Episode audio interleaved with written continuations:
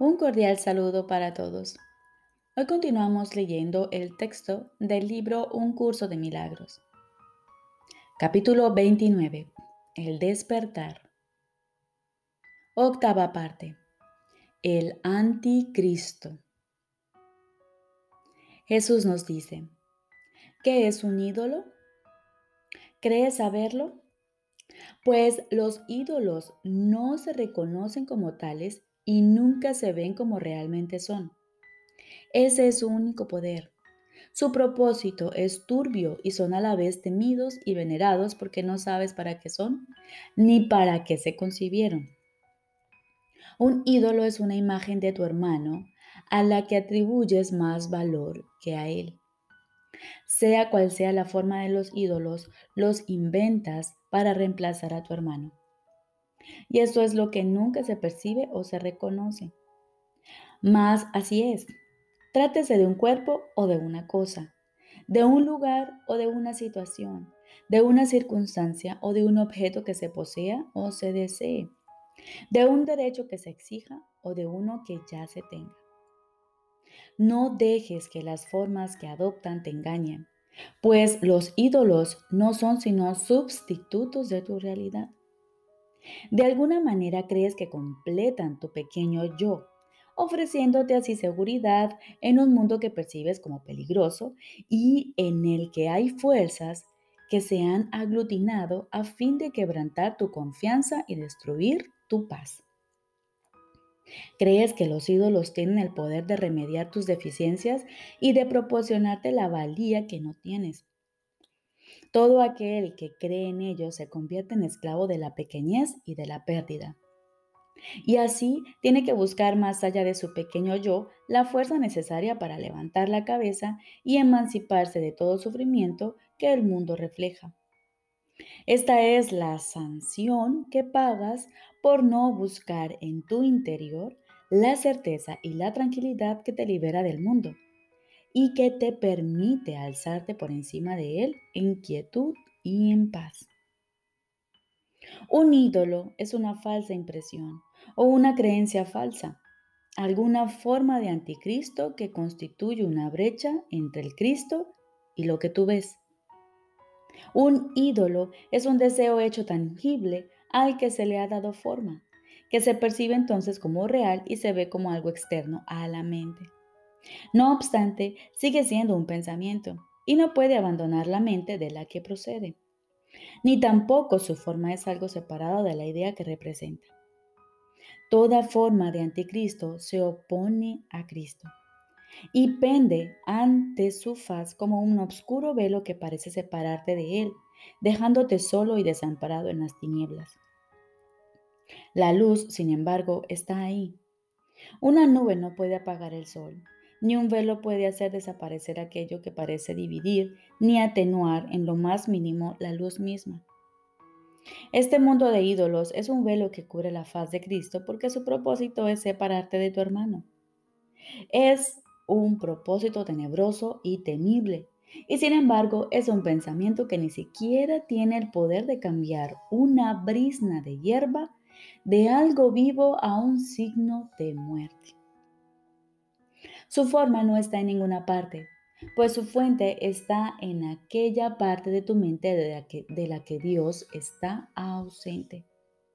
¿Dónde se encuentra este lugar del que se ha excluido y se ha mantenido aparte de lo que está en todas partes? ¿Qué mano podría alzarse y obstruir los designios de Dios? ¿De quién es la voz que podría exigir que Él no entrase? Lo que se cree más que todo no es algo que deba hacerte temblar o que deba acobardarte. El enemigo de Cristo no está en ninguna parte. No puede adoptar ninguna forma en la que jamás pueda ser real. ¿Qué es un ídolo? Un ídolo no es nada. Se necesita creer en él para que parezca cobrar vida y se le tiene que dotar de poder para que pueda ser temido. Su vida y su poder son el regalo que él le da que le da el que cree en Él. Su vida y su poder son el regalo que le da el que cree en Él. Y esto es lo que el milagro restituye a lo que sí tiene vida y poder dignos del don del cielo y de la paz eterna. El milagro no restaura la verdad, que es la luz que el velo no pudo apagar. Simplemente descorre el velo y deja que la verdad brille libremente al ser lo que es. La verdad no necesita que se crea en ella para ser lo que es, pues ha sido creada y por lo tanto es. Un ídolo se establece creyendo en él. Y cuando la creencia se abandona, el ídolo muere. Eso es lo que es el anticristo, la extraña idea de que hay un poder más allá de la omnipotencia un lugar más allá del infinito y un tiempo que trasciende lo eterno. Ahí el mundo de los ídolos ha sido establecido por la idea de que ese poder, lugar y tiempo tienen forma y de que configuran el mundo en el que lo imposible ha ocurrido. Lo inmortal viene a morir, lo que todo lo abarca a sufrir pérdidas y lo eterno a convertirse en esclavo del tiempo.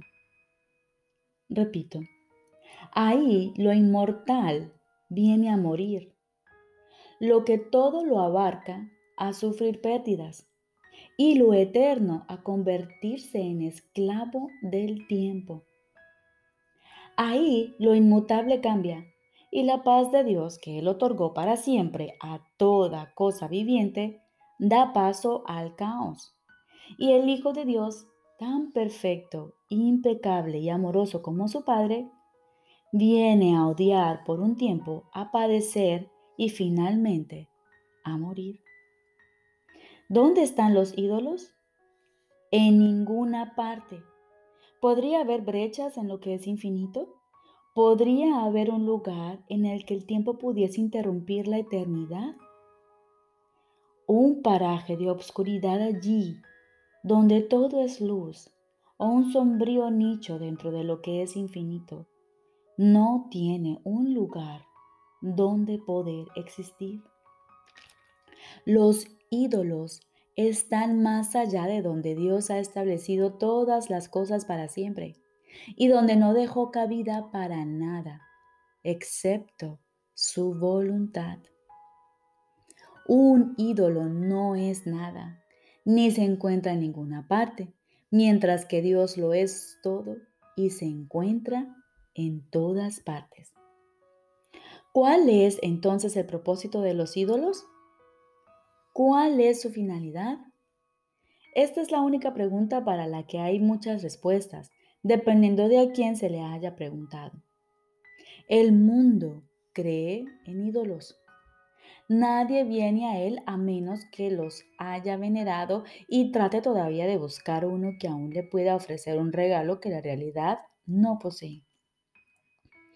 Todo idólatra abriga la esperanza de que sus deidades especiales le han de dar más de lo que otras personas poseen. Tiene que ser más, no importa realmente de qué se trate. Más belleza, más inteligencia, más riqueza o incluso más aflicción o dolor. Pero para eso es un ídolo, para darte más de algo. Y cuando uno falla, otro viene a ocupar su lugar. Y tú esperas que te pueda conseguir más de otra cosa. No te dejes engañar por las formas de que en que esa otra cosa se manifiesta. Un ídolo es un medio para obtener más de algo.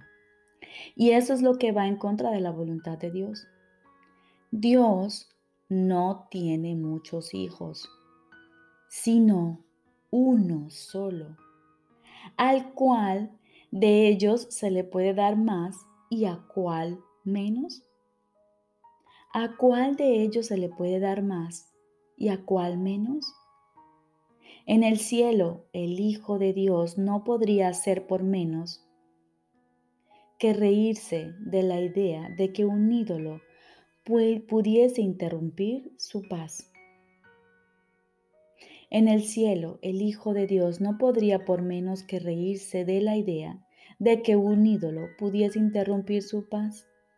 El Espíritu Santo habla en, en nombre de ese Hijo y te dice que los ídolos no tienen ningún propósito aquí, pues más que el cielo jamás podrás tener.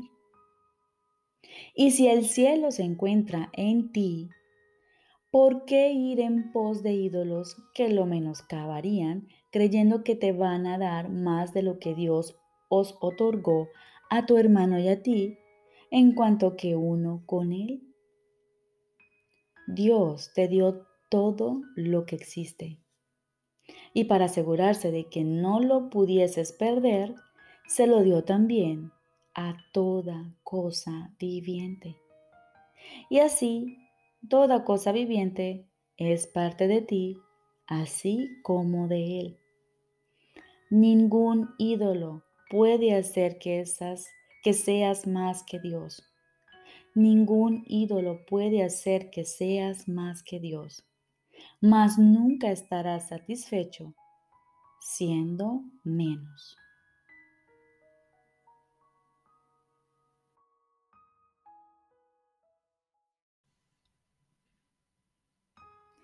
Ahora continuamos con el libro de ejercicios. Segundo tema especial. ¿Qué es la salvación? La salvación es la promesa que Dios te hizo de que finalmente encontrarás el camino que conduce a Él. Y Él no puede dejar de cumplirla. Garantiza que al tiempo le llegará su fin, al igual que a todos los pensamientos que se originaron en Él. La palabra de Dios se le concede a toda mente que cree tener pensamientos separados, a fin de reemplazar esos pensamientos de conflicto con el pensamiento de la paz. El pensamiento de la paz le fue dado al Hijo en el mismo instante en que su mente concibió el pensamiento de la guerra. Antes de eso no había necesidad de ese pensamiento, pues la paz se había otorgado sin opuestos y simplemente era. Una mente dividida, no obstante, tiene necesidad de curación.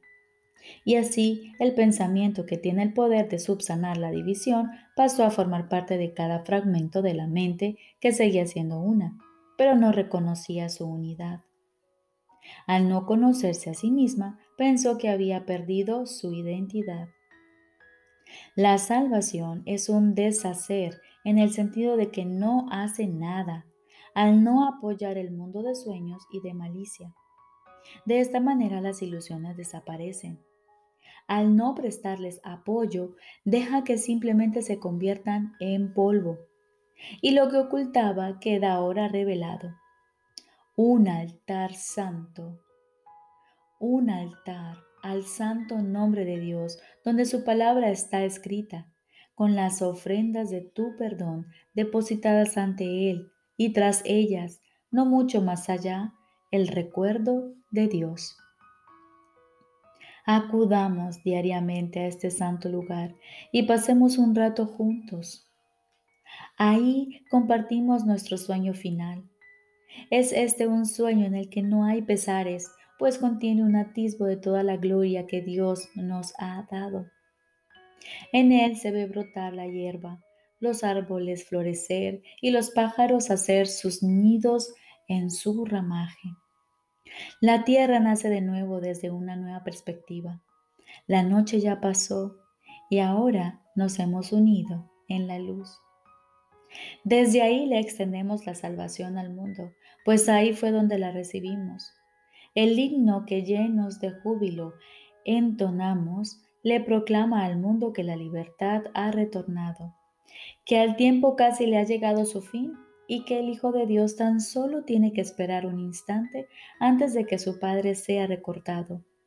Los sueños hayan terminado, la eternidad haya disuelto al mundo con su luz y el cielo sea lo único que exista.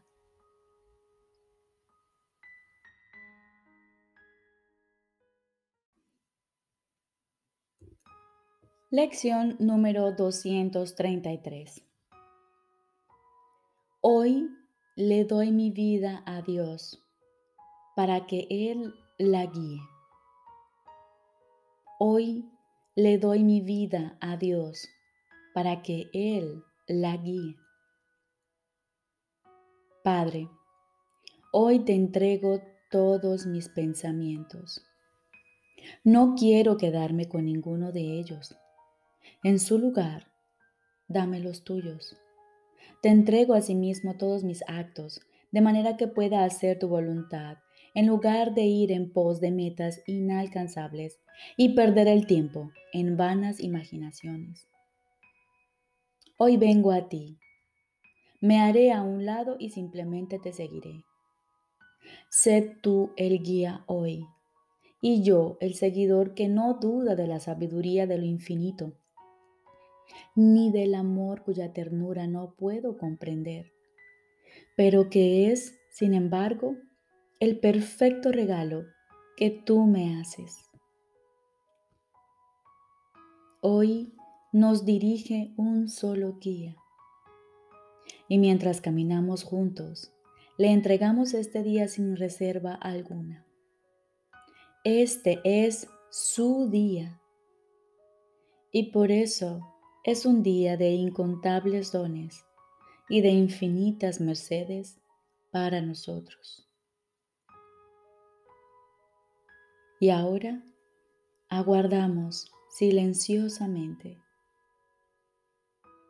Estoy seguro de que Él te hablará y de que tú le oirás.